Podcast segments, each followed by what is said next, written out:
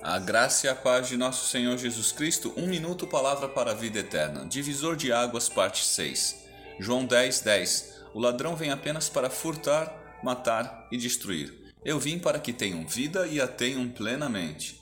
Na Bíblia você encontra inúmeros relatos do divisor de águas que Jesus foi na vida das pessoas. Para alguns ele trouxe cura, para outros mudança no pensamento, no coração, no modo de viver para outros ainda carinho, amor, afeto, e para alguns outros, aqueles que insistiam em ir contra as coisas de Deus, infelizmente ele foi uma pedra de tropeço, trazendo desconforto e incômodo, pois representava o contrário de suas maldades.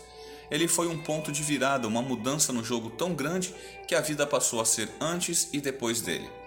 E para você, o que ele representou? O que ele trouxe? O que será que ele está trazendo?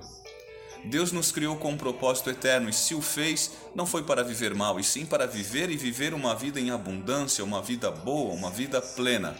Lucas 4, 18, 19 O Espírito do Senhor está sobre mim, porque ele me ungiu para pregar boas novas aos pobres. Ele me enviou para proclamar liberdade aos presos e recuperação da vista aos cegos, para libertar os oprimidos e proclamar o ano da graça do Senhor. A nossa história é antes e depois de Jesus Cristo. Receba-o de braços abertos, assim como de braços abertos hoje ele te recebe. Amém.